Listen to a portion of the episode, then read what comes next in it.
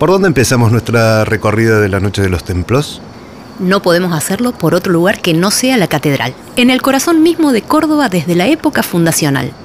Es un ícono religioso, arquitectónico y cultural. Es imponente ahí al lado del Cabildo Histórico y frente a la Plaza San Martín. Me parece bien, vamos nomás. La historia de la catedral se cuenta desde 1577, cuando este solar había sido designado para iglesia mayor, marcando el predio con una gran cruz de palo. Allí se dieron las primeras misas. Es protagonista absoluta y reina de todas las postales cordobesas. La iglesia de Nuestra Señora de la Asunción es emblema y patrimonio de la ciudad y es una de las joyas de la arquitectura barroca colonial americana. Es fenomenal. Aunque no lo creas, su imponente edificio tiene un pasado humilde.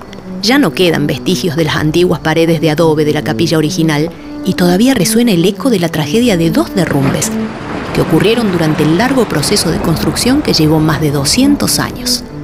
Antes de ingresar, si mirás sobre el empedrado que une a la iglesia con la Plaza San Martín, vas a notar las originales sombras blancas, dibujadas con baldosas especiales que simulan proyectar el perfil de la catedral sobre el suelo. Oh, mirá, es hermoso. Nadie puede quedar ajeno a la hermosura del edificio. Se destacan la gran cúpula barroca y los dos campanarios con sus característicos ángeles con rasgos indígenas. También podés ver el frontis triangular que une a las torres, la escalinata y el portal de hierro con las siluetas de San Pablo y San Pedro, que son posteriores y de estilo neoclásico. No fue hasta 1901 que llegó el Cristo Redentor para embellecer y completar la fachada. Increíble. Por eso uno se impacta al verla, incluso sin saber todos esos detalles. Pero ingresar a la catedral es otra historia. Afuera queda el vértigo de la ciudad. Y aunque vengamos por curiosidad artística, interés histórico o simple entretenimiento, la atmósfera interior tiene una gravedad especial. Es cierto y grandioso que el turismo ha democratizado el acceso a los templos, pero el respeto y el silencio se imponen ante la presencia de los fieles, sean pocos o muchos los que allí se encuentran en la visita. Enmudecer es inevitable. La ornamentación es magnífica. El dorado brilla en los altares y púlpitos y la presencia de la madera y de las piedras dan el marco justo para la iconografía católica.